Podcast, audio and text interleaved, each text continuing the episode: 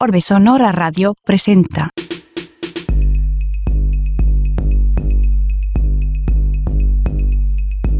Orbe Sonora.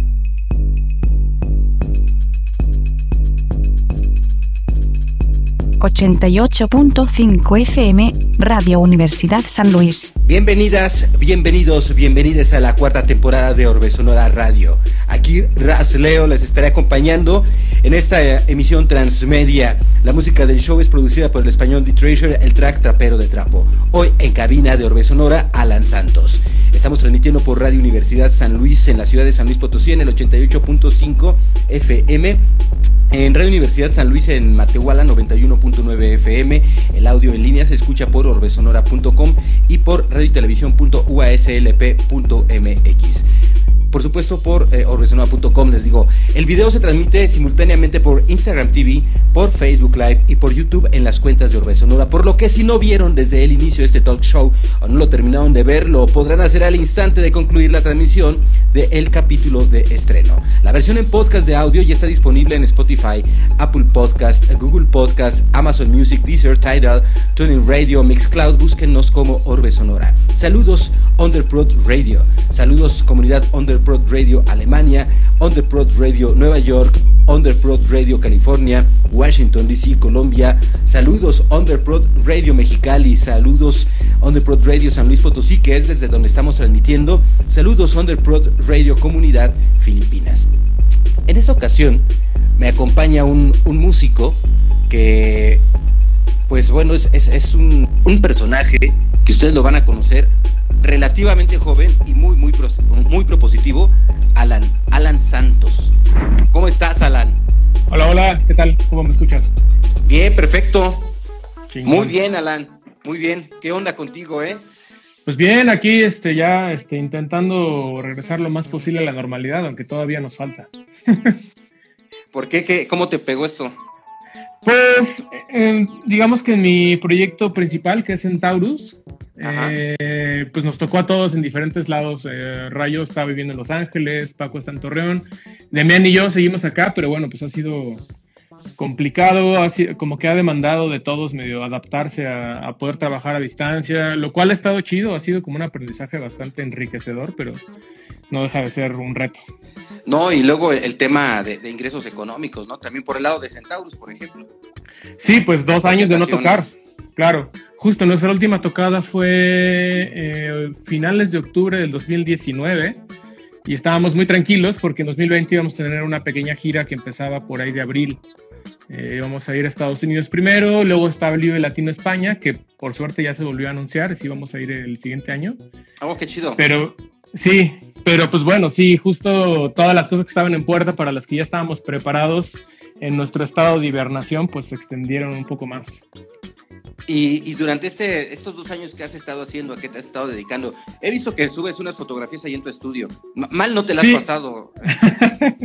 pues no, la verdad es que digamos que sobre, sobre, sobreviví a este periodo. También he estado trabajando con otros proyectos. Este, pude, produje un disco de unos chicos de Colima que se llama Bobuy, el proyecto.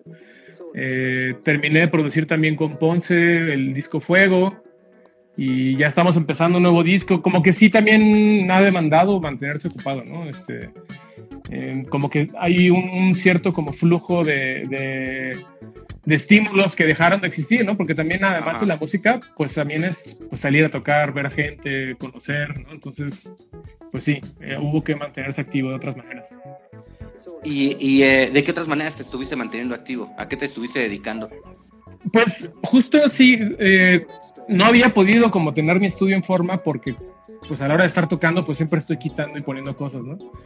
Y pues lo tomé como un, también como una oportunidad para ya como armar bien el estudio, he estado como retomando proyectos este, personales, eh, yo soy marimbista, ese es mi instrumento principal. Ah, sí, sí, sí, sí. Sí, entonces, bueno, pues he estado como retomando también la técnica porque pues sí, después de mucho tiempo de no tocar con constancia pues se va perdiendo un poco la, pues la agilidad, he estado retomando mucho ese proyecto, tengo un proyecto, bueno, con el proyecto de hecho con el que empecé, es mi primer proyecto con el que publiqué una pieza que se llama Wood Make Sound, era, era un proyecto de música electroacústica, eh, como todo lo que, todos lo, lo, los elementos sónicos tenían que venir de la marimba, ya sean super procesados o no, pero la idea es que todo viniera de la marimba.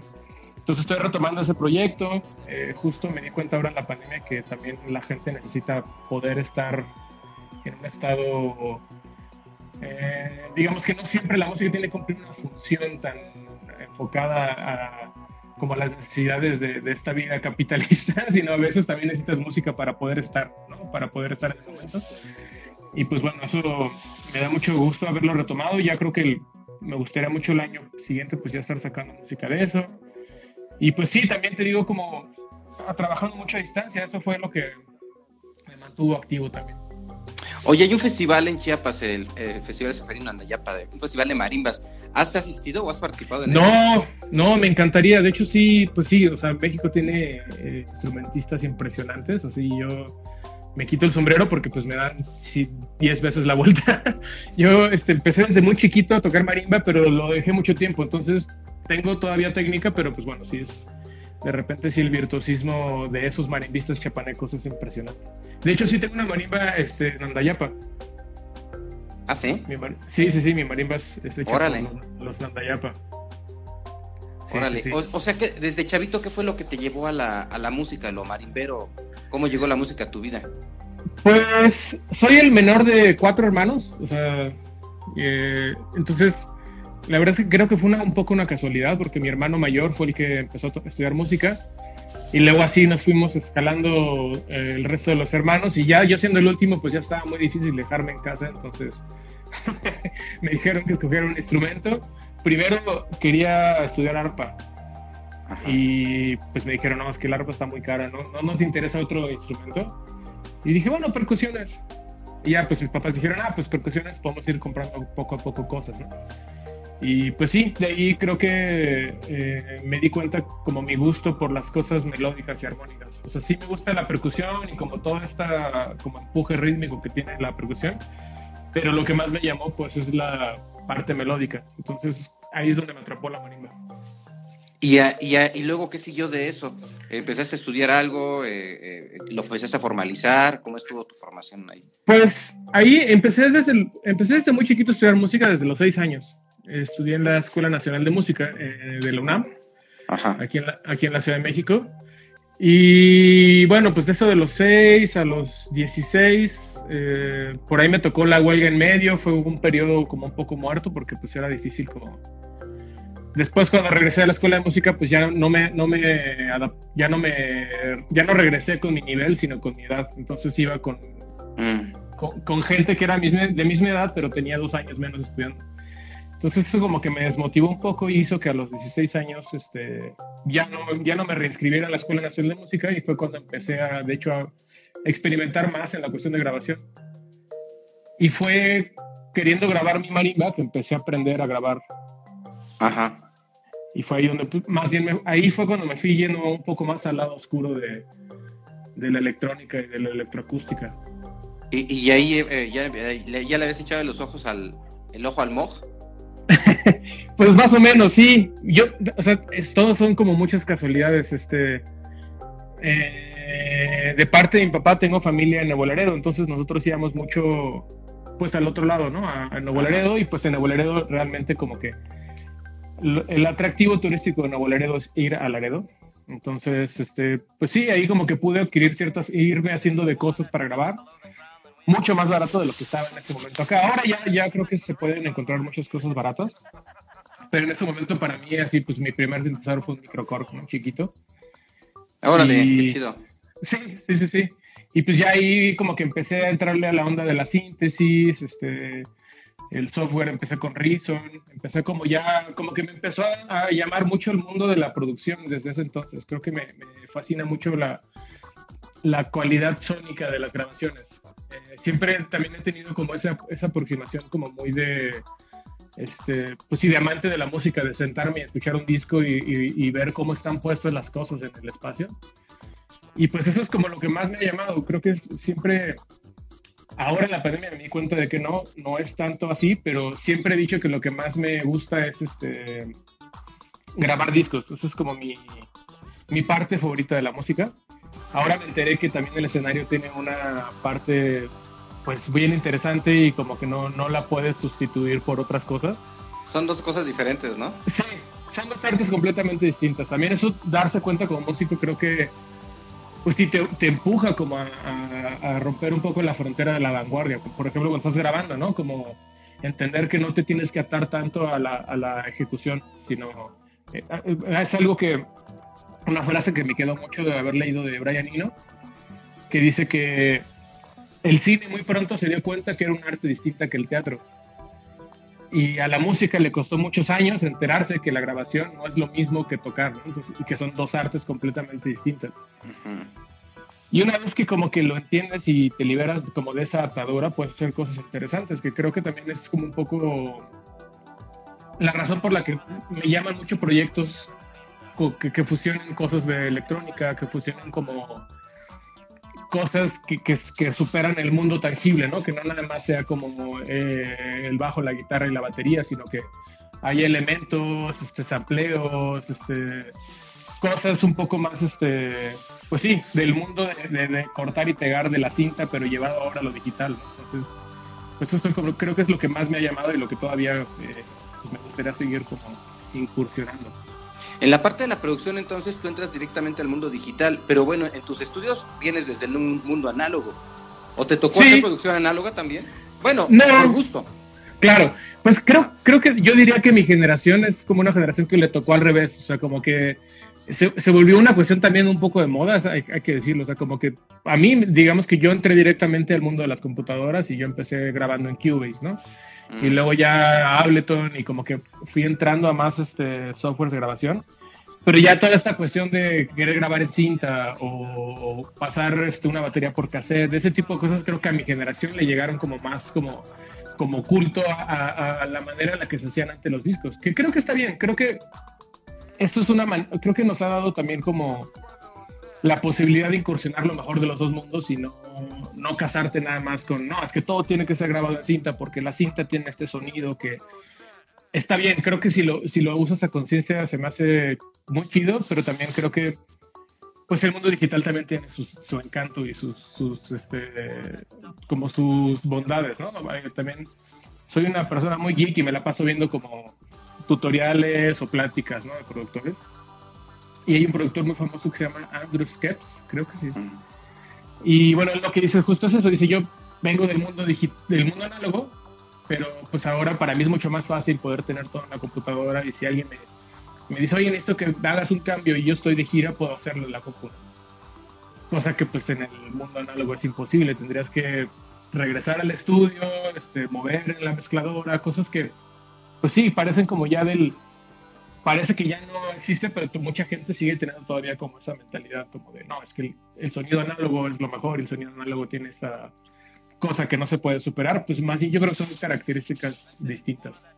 En ese sentido, por ejemplo, todas esas frecuencias que, encuentras en el, e, ese, ese rango que encuentras en el, en el, en el mundo análogo contra el digital, eh, ¿a ti qué te hace sentir más, eh, qué te identifica más? Porque ya ves que hay eh, audiófilos que dicen, no, no, no, tiene que ser eh, análogo a la cosa y hay una discusión ahí medio, medio cerca de repente, ¿no? Pues sí, creo que, creo que cada, como te digo, cada, lo análogo tiene como su, su encanto y lo digital tiene pues sus ventajas. Quizás eh, siendo así como un poco más, este, hablando en términos más espirituales, lo digital pues es más frío, ¿no? O sea, es como son unos y ceros a final de cuentas. Y lo análogo, pues estás escuchando un proceso mecánico en el que el, sonido está pasando por una cinta o por un transistor o por un bulbo, ¿no? Entonces, son, digamos que creo que lo importante es saber cuándo usar cuál y usarlo a conciencia y también como sin quitarte también te digo como estas este, ideas de que esta es la manera de hacerlo y poder experimentar. Creo que el camino hacia la vanguardia es ese, ¿no? El, poder este, romper las maneras de hacer las cosas, ¿no? Como este famoso, bueno, esas famosas como anécdotas de, los vídeos, ¿no? De las grabaciones, cómo empezaron a romper las reglas y empezaron a mover los micrófonos y empezaron a girar micrófonos en un estudio como para este, hacer como el Doppler efecto, cosas así creo que todavía hay mucho rango de aprendizaje, ¿no? Todavía eh, hay mucho por, por aprender con respecto al sonido. Y pues no sé, hay cosas de lo digital que por el hecho de que son como como que es más limpio, más este, digamos que tiene menos alma, entre comillas, pues es, es, como lo más cercano, es como escuchar un CD contra un vinil, ¿no? El vinil pues suena muy bonito, el Kiss, y tiene, una, tiene hasta una razón como psicoacústica de por qué nos gusta ese sonido, pero el CD pues es lo más cercano a como las personas que grabaron escucharon en el estudio. Entonces, es, creo que es, es este, digo, es una elección personal, ¿no? Como dónde decides escuchar la música, este, o, pues sí, y, también a la hora de grabar, ¿no? Como si decides utilizar un amplificador o grabar una guitarra, guitarra de línea, ¿no? Es que a los guitarristas no les gusta, pero hay veces que suena bien, hay veces que tiene un sonido mucho más puro, por así decirlo. Entonces, pues sí. Y por ejemplo, en el proceso de síntesis, ¿cómo lo aprecias? Eh, o sea, tenemos por un lado un 808 eh, de primera generación y un, un eh, que es 808-909, ¿no? Que vienen juntos. ¿Tú cómo, cómo lo, lo? Porque hay quien dice, no, no, no, no es lo mismo porque el 808 traía un defecto y sonaba de cierta manera y que no, no sé. Sí, pues fíjate, ahí sí me agarras este, en retaguardia, porque sí, a mí sí, me, como la onda de la síntesis análoga me, me fascina. Pero también creo que he llegado a la conclusión que los instrumentos son, son pretextos para para la inspiración. O sea, de repente tener como un juguetito nuevo, más allá de que el juguete en sí mismo sea una cosa bestial, que hay veces que sí lo, sí lo es, pues es un pretexto para, para, para obligarte como a experimentar, para obligarte a salir como de lo que estás acostumbrado a hacer. Pero nunca, mm, o no, no es que nunca, más bien he llegado al punto en el que grabo, punto, tengo plugins que emulan un sintetizador que tengo aquí. Mm. Y hay veces que me gusta y y no es como, no, es que tengo que regrabarlo en el original porque el sonido, no, hay veces que suena bien y, y, funciona y hay que dejarlo, ¿no? También hay que aprender a dejar ir y aprender como a, te digo, entender que son herramientas, son instrumentos y los instrumentos tienen que ser usados para motivarte a crear y para que el flujo de trabajo y de creatividad pues este no pare, creo que eso es lo más importante como músico. claro, que no que en vez de limitarse que no pare, ¿no? Que te dé posibilidades. Sí, pon tú, justo, eh, pues sí, yo sí soy muy fanático de todas estas cajas análogas, pero pues obviamente no tengo una 808 o una 909. Pero pues uso mucho de los sonidos ampliados de todas esas cajas de ritmos clásicas, ¿no? Y pues quizás sí, sí, este, habrá gente que lo pueda notar, pero creo que al final también el objetivo de la música es hacer sentir, ¿no? Más, más allá de también como esta... También hay como un concepto de a la hora de mezclar que lo importante es el todo, ¿no? Nadie va, nadie va a escuchar tu canción y va a decir qué impecable suena tu bombo, ¿no? O qué, impecable tarola. Puede ser que haya gente que sí lo aprecie ese nivel, pero en realidad lo que van a escuchar es una canción. Claro, y si la escuchas en streaming, pues es diferente, ¿no? sí, no, y justo eso, eso, también es otra lección, que las canciones o las buenas canciones tienen que subir. O sea, yo sí soy un, un fanático de que las cosas tengan un, este, de que suenen bien y que tengan como un trabajo estético, pero también las canciones tienen que sobrevivir por sí solas, ¿no? Y en ese sentido, hoy eh, pues se consume la música de una manera diferente a cuando pues comenzaste en todo esto, ¿no? Pues tú vienes ya prácticamente de la era del CD, ¿no? sí, sí, sí. Del mundo digital, en donde se compra un álbum que traía de, a partir de 12 tracks, ¿no? En, eh, a lo mejor 21, ¿no? Dependiendo de la duración. Y hoy la música en streaming es algo que se consume de una manera diferente. Platicaba la semana pasada con unos, eh, con unos amigos, colegas eh, locutores de radio, que decían que la historia del rock va a cambiar porque los clásicos, eh, como los conocemos hoy, ya en un futuro no podríamos encontrar un símil por la manera en cómo se consume la música, porque el tiempo de vida que en un determinado momento tuvo un track o un LP completo, el tiempo de vida de experiencia que tuvo una persona eh, ya es diferente, porque hoy el, el, eh, em, el, algoritmo eh, te, dice, no, pues cada mes, cada mes, cada mes tienes que estar sacando un, un sencillo, ¿no? Y que impacte. ¿Tú cómo observas esto? Pues creo que ahí también tiene que uno como creador intentar ser como, pues tomar posturas. Yo creo que sí, obviamente pues no, uno no puede como detener el cambio o la manera en la que la gente escucha la música y que, pues sí, cada vez escuchan más canciones y menos discos, ¿no? Cada vez la gente conoce muchísimas canciones y muchísimos artistas, pero cada vez ha escuchado menos discos. Y eso pues es un hecho.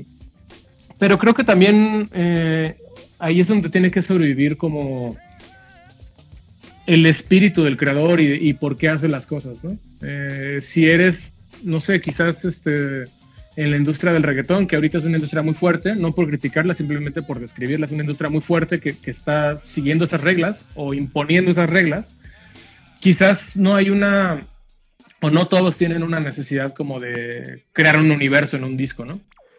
Que sí lo hay, o sea, sí hay, sí hay artistas que creo que sí lo han logrado. Mismo podrán decir lo que sea de Bad Bunny, pero sí en sus discos creo que él como que crea un universo y sigue pensando mucho en disco, ¿no? Eh, o Residente, que es como un poco, digamos, desde la parte alternativa, que también sigue pensando mucho en discos.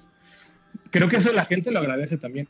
Eh, como sí tener un J Balvin y sí tener como música de, como música de playlist, pero también poder picarle su perfil y ver que tienen un disco y ver que hay una idea detrás y que hay un, este, lenguaje, ¿no? Un lenguaje de, por qué están queriendo hablar de ciertos temas y no nada más como eh, música de consumo, ¿no? Sino también música de, expresar sentimientos humanos. Creo que mm, es algo que no debemos perder, ¿no? O sea, creo que la música sí tiene una función que primero tiene que cumplirla quien la hace, primero tiene que satisfacerte a ti y después ya creo que el mundo lo va, lo va a apreciar o, no le va a gustar o, sí, pero la gente que conecte con tu música va a conectar de una manera mucho más profunda que si estás como en una actitud como de no, es que ahora ya nada más hay sencillos, entonces yo tengo que transformar mi manera de ver el mundo para para hacer una canción, cuando la música y el arte en general es todo lo contrario. Tú como, como creador tienes que proponer un mundo, ¿no?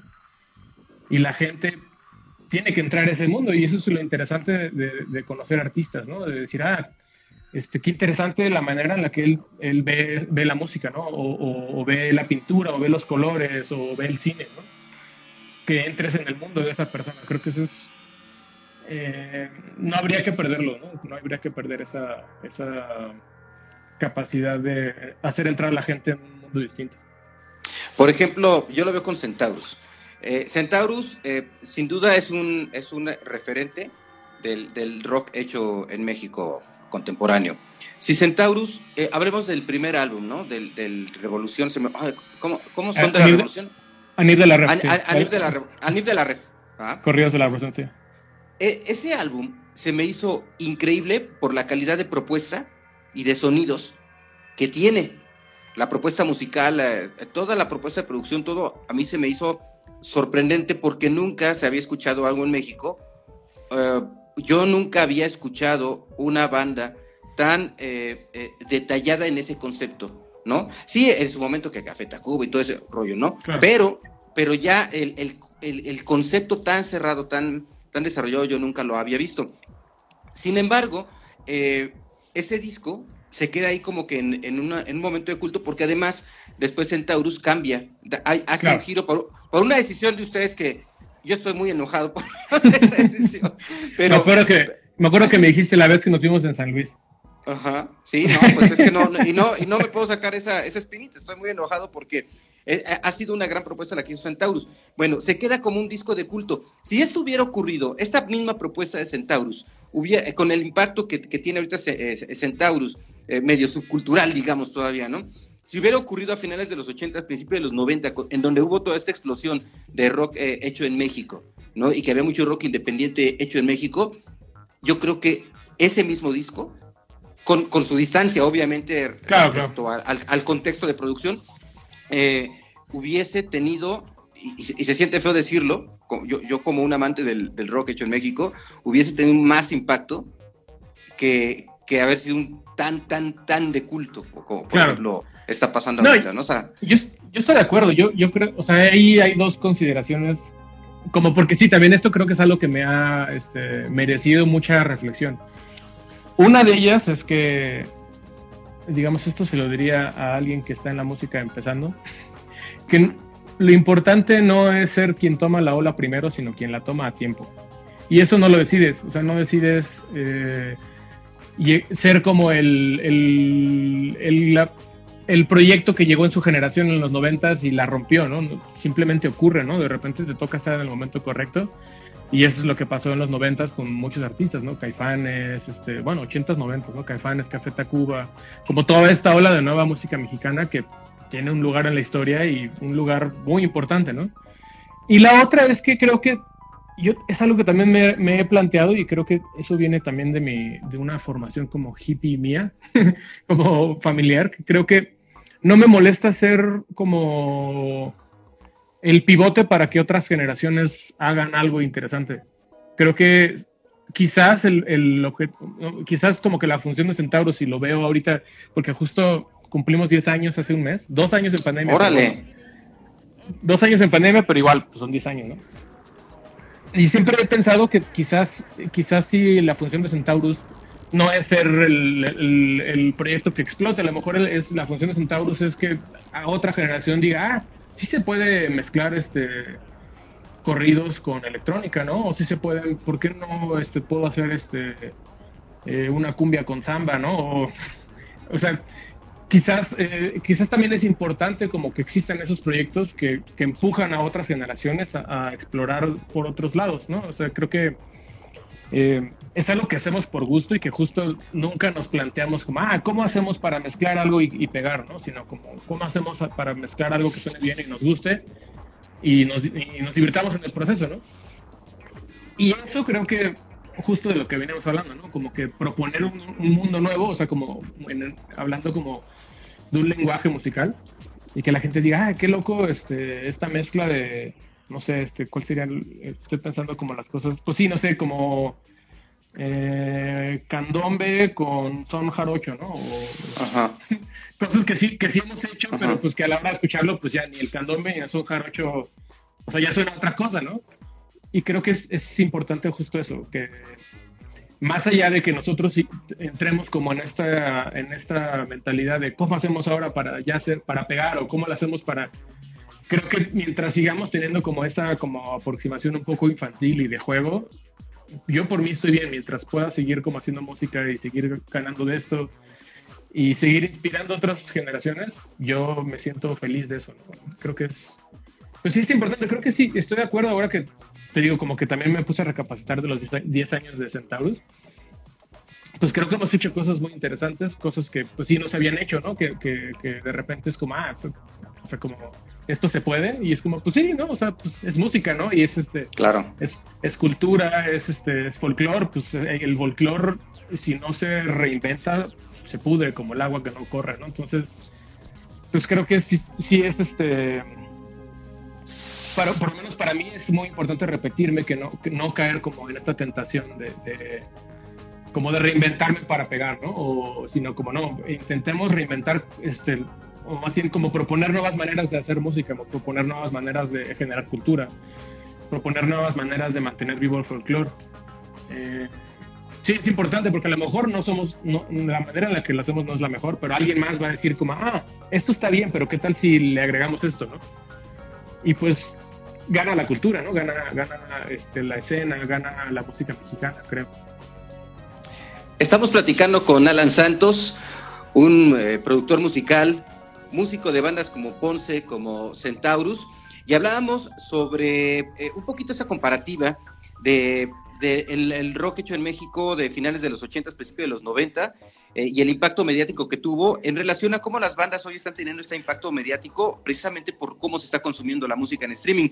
Y también, Alan, una situación que ocurre es que eh, en ese momento, finales de los 80, principios de los 90, el proceso de producción, claro que hay una distancia con lo que hoy se tiene, porque hoy hay una facilidad de tener acceso a software. Simplemente los sintetizadores que tú tienes, conseguirlos en ese momento era carísimo. No digo que no lo sea hoy, ¿no? Pero es, digo, tienes un mock, tienes, tienes este, Tu, tu, marimba en Yapa, ¿no? Tienes, tienes eh, varios equipos, además de, la posibilidad de, tener acceso a software y tener como resultado también de producción una muy buena calidad en los, en los sonidos, algo que en aquel momento se iba a batallar porque el sonido de, esos discos, a menos que estuvieses en, BMG, por ejemplo, sí se iba a escuchar muy bien, ¿no? Sino porque pues, por todo el equipo que, que también era inaccesible, ¿no? Y, creo que también esa es una, una, ventaja que hay, que hay ahora, ¿no? ¿Tú, tú cómo observas luego? Por otra parte, eh, eh, eh, hay mucha música eh, que, que, si bien hoy no existe ya LP, perdón, ya no existe el LP, sino EPs, eh, por otra parte, otra, um, otra de las eh, plataformas que están fomentando la difusión de la música es TikTok, en donde pues vas a escuchar segundos, segundos del track. ¿No? Y eso también modifica el impacto de la música en la, en la sociedad, porque si bien vamos a un festival que ya las bandas eh, por sí solas no llenan un estadio, sino una banda clásica puede llenarlo. Eh, tiene que ser en un festival en donde, en donde se van a, llenar toda esta cantidad de personas y llegan, y llegan eh, los asistentes y se corean la rola que, que, fue el sencillo en el playlist de Spotify, por ejemplo. ¿no? ahora, con generaciones más jóvenes que están consumiendo esto mismo en TikTok, ¿Cómo, cómo visualizarás este, este futuro así un poco? Sí, es interesante. Quizás ahí como que tengo más dudas que certezas. Digo, no que todo lo que haya dicho son certezas, ¿no? Pero, eh, no sé, creo que todavía nos falta como entender qué está pasando como en el fenómeno TikTok. Porque creo que no sé, lo del otro sí, es muy interesante. Me, tocó estar en un lugar donde todo el playlist eran como las canciones que se hicieron virales en TikTok, ¿no? Pero, o sea, era como, ya era el playlist como del lugar, ¿no?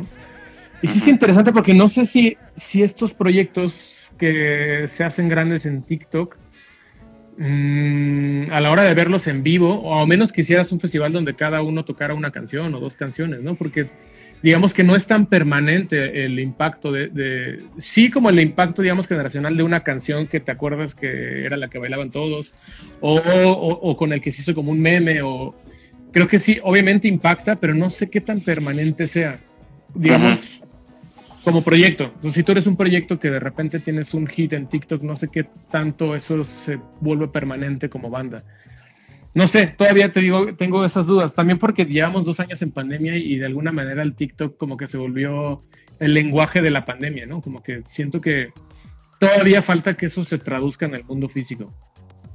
Creo yo. Es algo que, no sé, también pasé por ese proceso un poco de crisis en estos dos años, como en el que, pues sí, con mi banda estábamos haciendo un disco a distancia y yo como que no, no decía como, pero es que para qué sacar música ahorita, ¿no? Así si no la podemos tocar en vivo. Cosa que estos, muchos de los proyectos que, que, están pegando o que pegaron en TikTok quizás no tenían como este conflicto como de y, y luego esto que dónde lo vamos a tocar, ¿no? Mientras tenga plays y se reproduzca. Pero no sé, no sé cuál es la representación física real de eso en un festival, en un concierto, no, no sé, me, da curiosidad la verdad. Pues por ejemplo, poco antes de la pandemia, eh, en los eh, bares, en los antros de música comercial, se empezaron a tocar las rolas de TikTok. O sea, lo que era en TikTok se empezó ya a tocar ahí y la gente la super bailaba.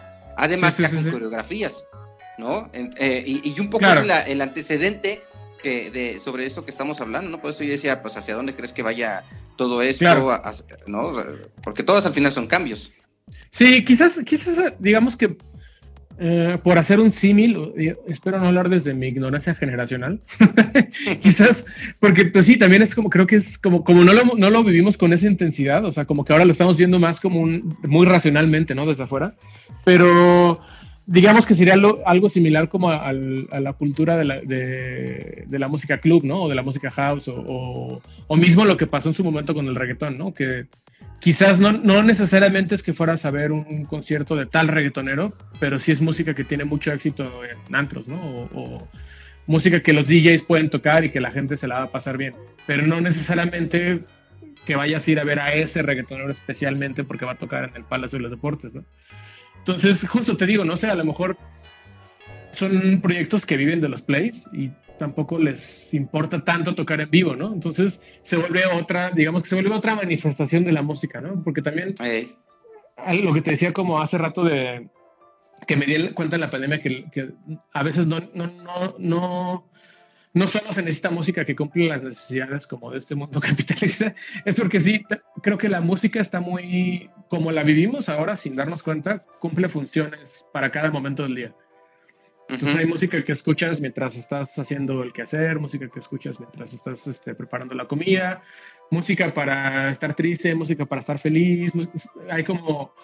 Y creo que esta subcultura, como, o toda esta como cultura de lo que es la música TikTok, cumple una función muy específica que sí, creo que sí es como un, que obviamente la gente la va a tocar y que va a sonar en, antros y va, va, o sea, los DJs la van a tomar, pero no sé cuál sea su, pues sí, su lugar de, digamos que cumple otras funciones estéticas, ¿no? O sea, como que yo creo que hasta los que lo hacen lo piensan muy distinto, ¿no? Como que tienen otra mentalidad de cómo están haciendo la música.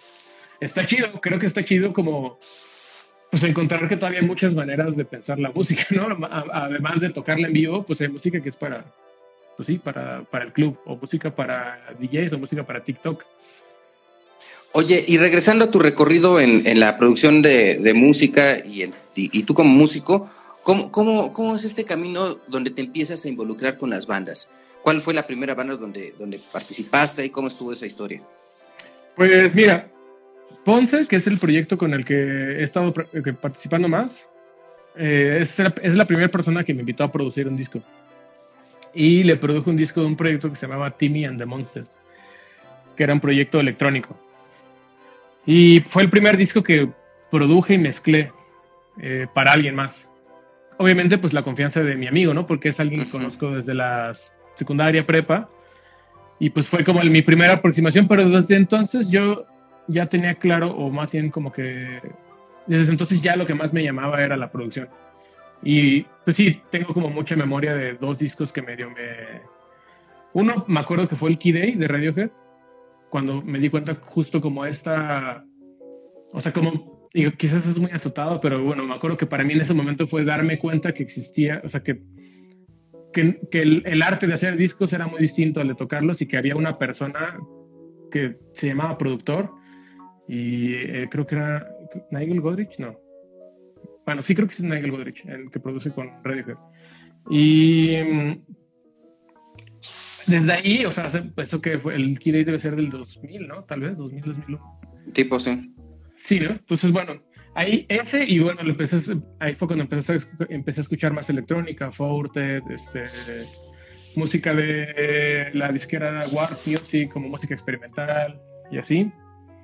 Entonces, desde ese entonces, como que siempre me ha gustado más la parte de la producción y creo que de alguna manera como que mi rol en los proyectos en los que he estado ha sido un poco ese también. El mismo con Centaurus o con Ponce, pues es mucho más claro porque Ponce es Ponce y yo eh, le ayudo a producir los discos. Entonces sería con, con Timmy and the Monsters, que fue el primer proyecto que produje. Después, pues bueno, con Centaurus, pues de alguna manera yo ya tenía como una experiencia porque yo ya había, o sea, pues sí, de grabación. Entonces, como que yo nunca dije como, ah, yo voy a producir esto, pero sí, pues asumí el rol como de cómo se grababan ciertas cosas. Este, el primer EP que hicimos pues fue totalmente casero, lo hicimos, pues sí, en un, cuarto ensayo eh, y en casas, en salas, ¿no? en la sala de una casa grabamos voces, grabamos guitarras, grabamos todo. Y ya más en forma, digamos que la primera banda que ya me invitó a producir este, más allá de, un proyecto electrónico fue esta banda llamada Bobui, que son unos chicos de Colima, que antes tenían un proyecto que se llamaba La Wall. Y pues con ellos fue la primera vez que me aventé a yo grabar solo una batería este, en una sala igual, ¿no? O sea, todo muy casero.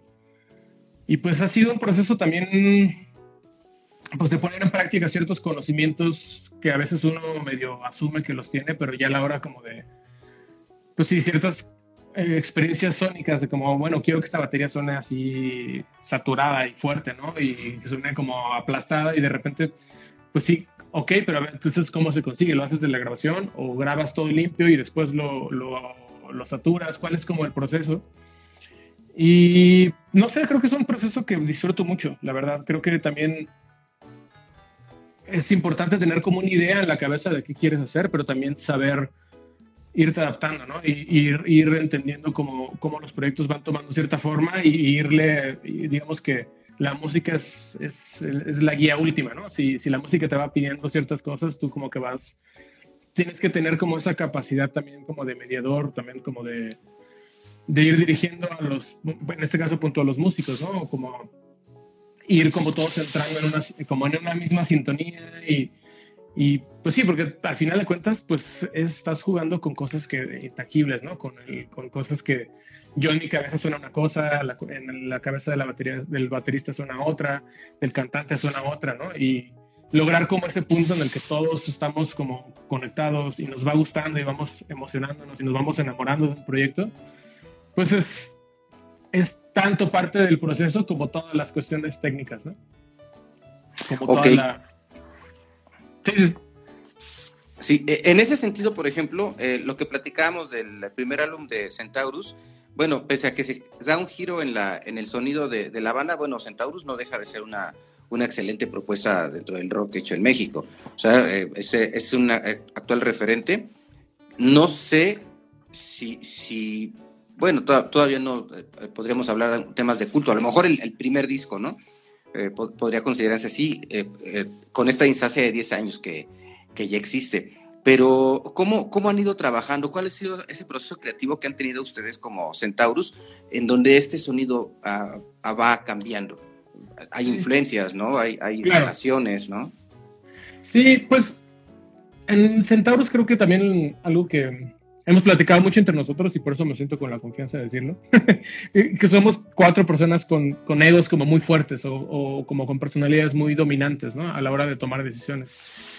Y eso pues ha ido transformando, porque al principio yo creo que ninguno de los cuatro como que, como que nos esperábamos, o sea, literalmente es un proyecto que eh, los cuatro nos juntamos, ya existía como el concepto, pero no existían las canciones. a Demian se le ocurrió como la idea de, mezclar como corridos de la Revolución Mexicana y celebrar el centenario, ¿no?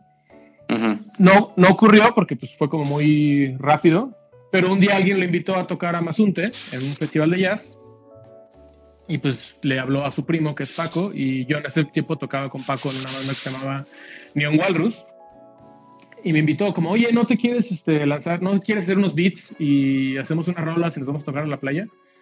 Y yo sí, me acababa de comprar, me acaba de comprar este aparato. Ah, sí, cómo no. que es para controlar el Ableton, pero así literal lo tenía como unas dos semanas con él y dije, ah, pues sí, sirve que estreno esto, ¿no? Así como que es para tocar en vivo y que, tenía como mucho más control de, de, como de todo lo que hago en Ableton. Y pues yo creo que justo en ese momento ninguno de los cuatro como que se lo tomaba con seriedad. Y lo cual es bueno, o sea, creo que todos como que estábamos ahí para jugar. Y entonces en ese momento como que esa esas primeras chispas fueron como mucho más espontáneas, ¿no? Como que nadie esperaba nada y como que los, e, los egos estaban un poco más relajados.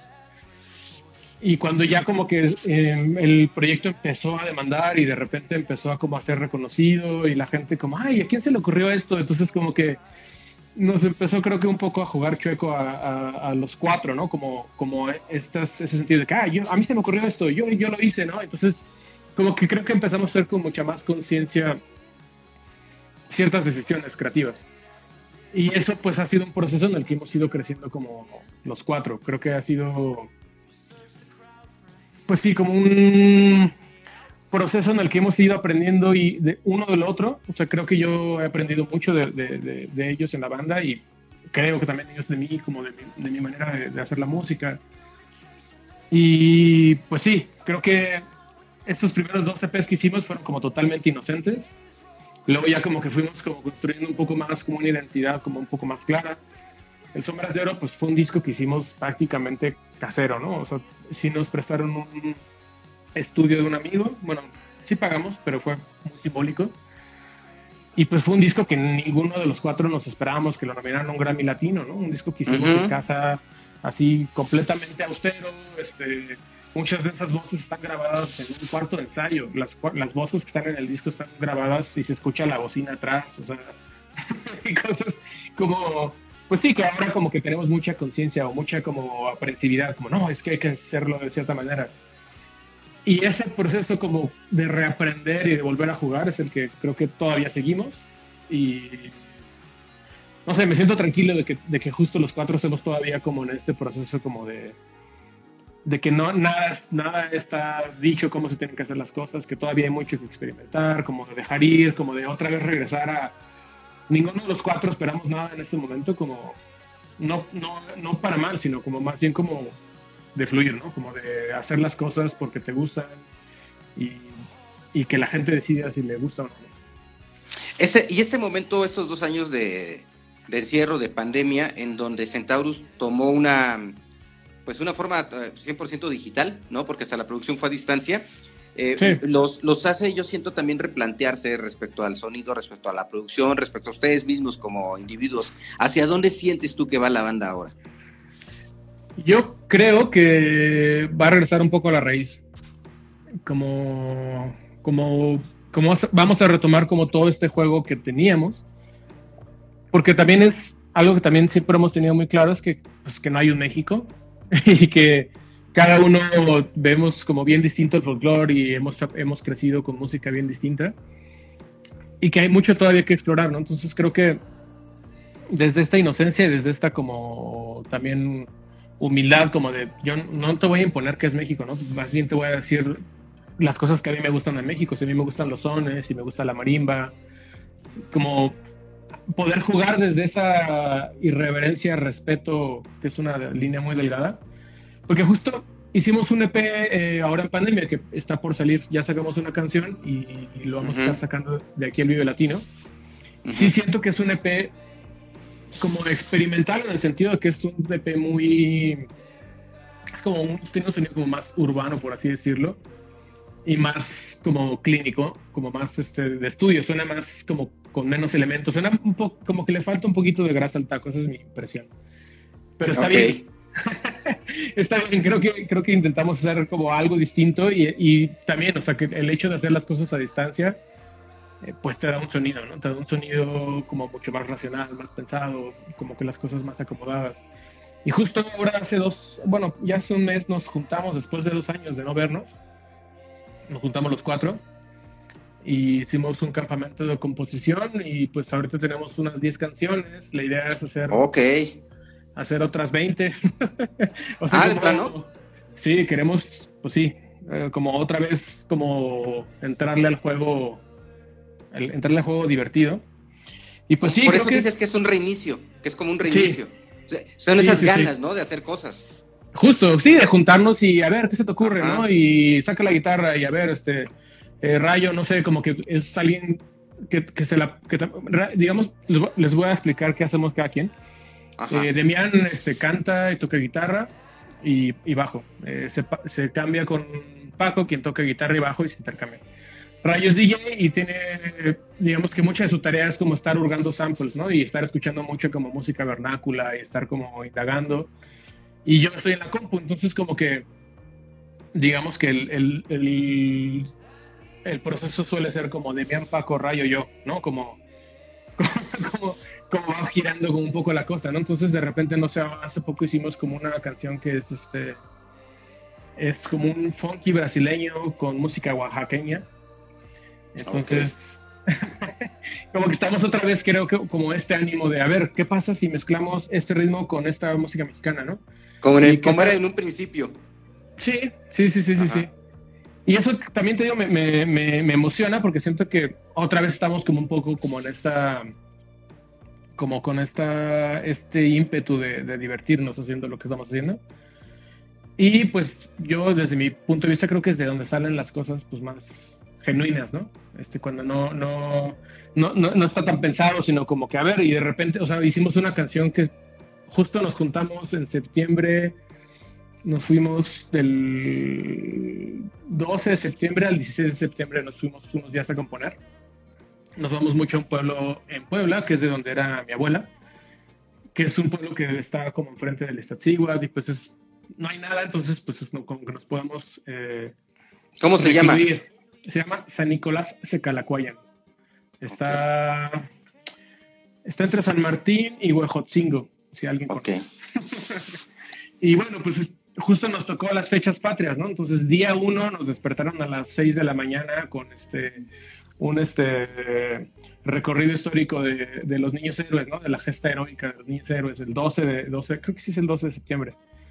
Y, y así todos los días nos fueron despertando como con nos, nos adoctrinaron de patriotismo tanto que cuando llegó el 15 de septiembre, cuando llegó el 15 de septiembre hicimos este este como descarga oaxaqueña como con un ritmo de funky brasileño, así que tiene, o sea, suena una cosa muy potente, pero lo hicimos, o sea, fue algo que de esos chispazos de estudio que de repente en una hora ya hiciste una canción y dices, ¿qué pasó aquí, no? Y, y pues sí, estábamos como todos como muy en el ánimo patriótico, entonces fue como un momento muy, este, muy centaurial. Este, este track que, que está este, ahorita en plataformas, el último, ¿pertenece a, ese, a esa sesión de producción? No, este, justo este EP que va a salir es un EP que hicimos, que fue lo último que hicimos antes de pandemia. Nos, justo como que desde el 2019 ya queremos hacer un disco. Hay una rola, hay una rola que se me va ahorita, que es este, como que lo último que ha salido, que es eh, una sola. ¿Es esa a la que te refieres o es otra cosa nueva que va a salir? No, es otra cosa, es otra cosa nueva. ah, oh, ya. Ok. Sí, sí, sí. Es muy, no, bueno, sí es probable que nos gustaría tocarla en vivo antes de que salga y nos gustaría que fuera de lo primero que salga del nuevo disco. Porque sí, justo ahorita vamos a sacar un EP que es un EP que ya termina. Ese ya lo terminamos en pandemia y lo vamos a sacar de aquí al Vive Latino. Pero nosotros ya ahorita ya estamos haciendo otro disco. Ya estamos pensando y nos gustaría que saliera este año este disco. Órale, oye, ¿qué sientes? ¿Qué sientes tú como pues un músico que empieza desde los seis años en, en este mundo? Hoy estar en un festival con decenas de personas cantando tu música, tus rolas o las de ustedes? Pues no sé, yo siempre digo que...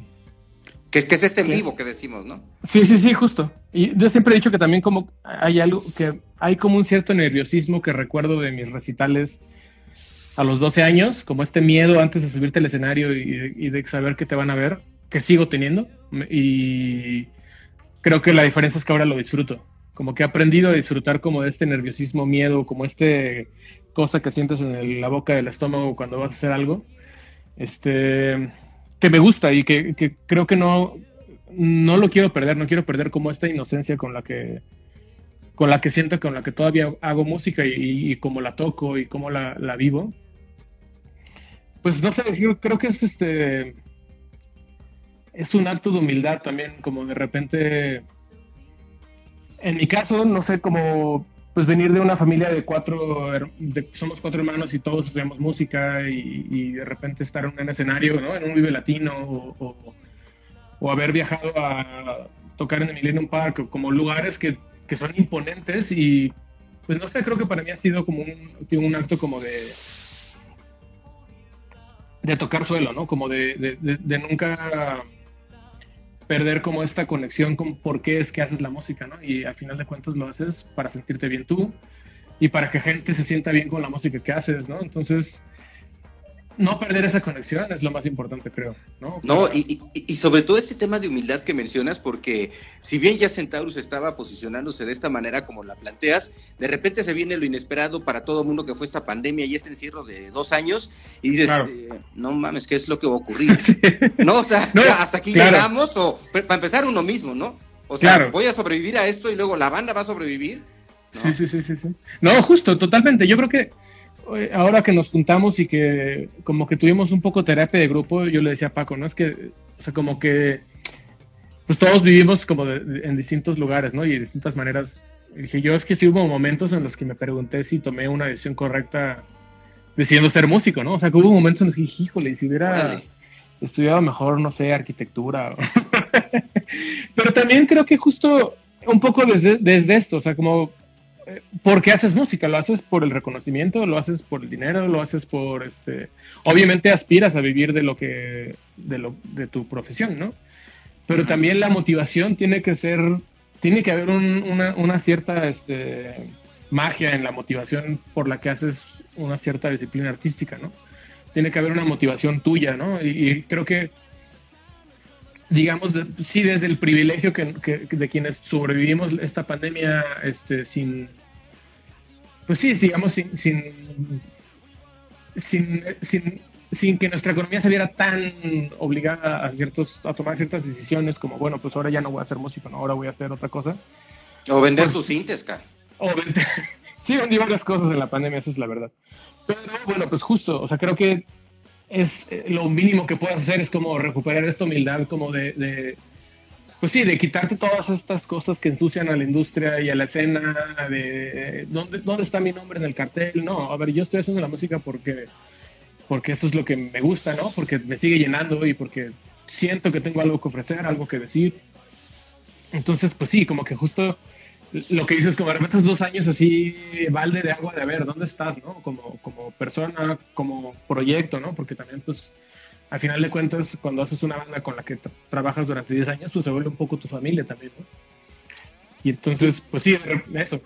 Y, y, las familias con cada miembro, por ejemplo, el hecho de que eh, existan esas plataformas eh, donde nos podemos estar viendo, donde nos ponemos al día, digo, hace años que personalmente no nos vemos cara a cara, pero sabemos un poquito uno del otro porque estamos en Facebook, porque estamos eh, contactados en, en Instagram. Entonces yo observaba cómo tú sí estabas teniendo esos encuentros muy, muy intro con, con lo que estabas haciendo y estos pequeños videoclips que, que para ti era tu, tu necesidad, pero para nosotros era y me refiero a nosotros a quienes te rodeamos, ¿no? Como amistades, como conocidos, a conocer un poquito más de, de, del Alan interno que estaba haciendo estos eh, clips con, con, experimentación de marimbas, por ejemplo, ¿no? ¿Hacia dónde vas? ¿Hacia dónde eh, esto te ha llevado? ¿Hacia dónde va ahora Alan? Digo, estamos por entrar al 2022. Claro, no, justo, justo, sí, creo que, como te decía, fue una oportunidad como de recobrar ciertas cosas y te digo, es, es, de esto, como de repente todo, todo, todo, esto que ensucia el por qué haces música, ¿no? Y de repente se te olvida que lo haces porque te gusta, ¿no? Y porque, y porque tiene, pues también tiene una especie de proceso curativo hacia ti, ¿no? Entonces, por ejemplo, para mí eso es la marimba, ¿no? O cuando hago cierta experimentación con jarana, para mí es mucho más terapéutico, ¿no? O, o como muy, muy mío.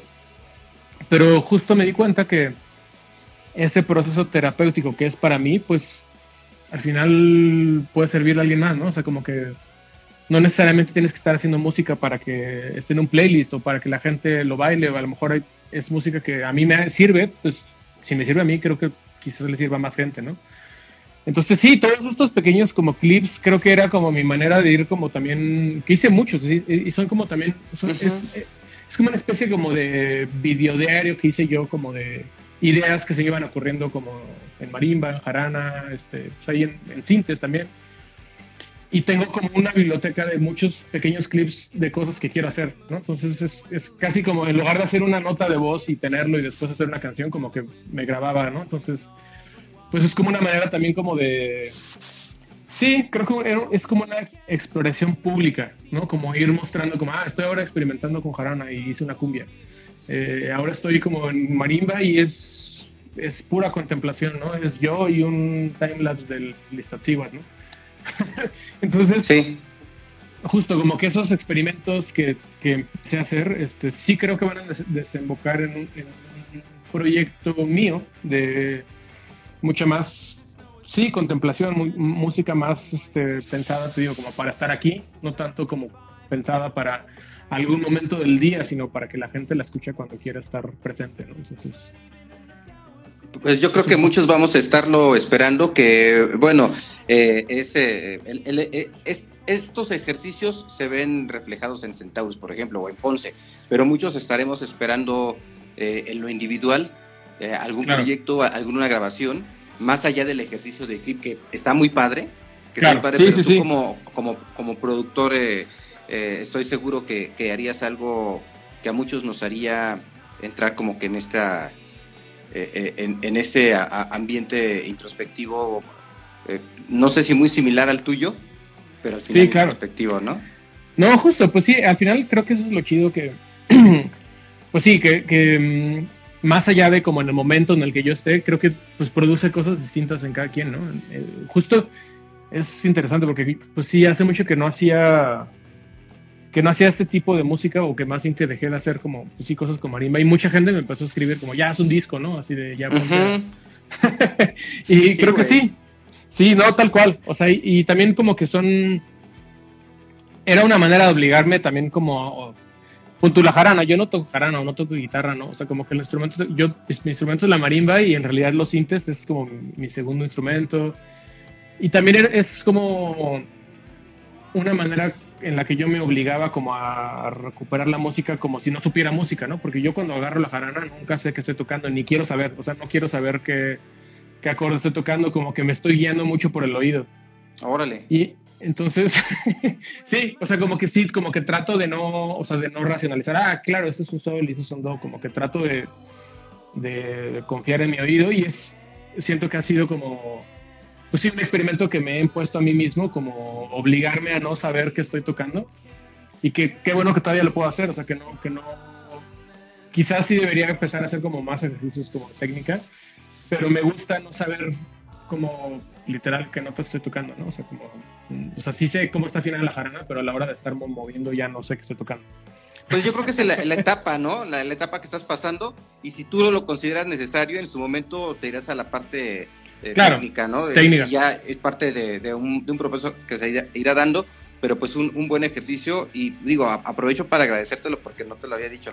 Una cosa le pones el like, pero dices sí, pero pues la neta, qué, qué chido y gracias por compartirnos. Y sí, como dices, está en light de, de Lista con, este, con estos sonidos muy, muy personales pues sí te llevan a otro lado cuando estás eh, navegando por Instagram, por ejemplo, ¿no? Alan, muchísimas gracias por haberte dado una vuelta a la, a la cabina de Sonora. Eh, eh, ganas tengo de volverte a, ver en persona, de darte un abrazo como, como la última vez que nos vimos. Ya nos estaremos encontrando por allá en San Luis o a, ver si vienes al Vive. Claro que sí.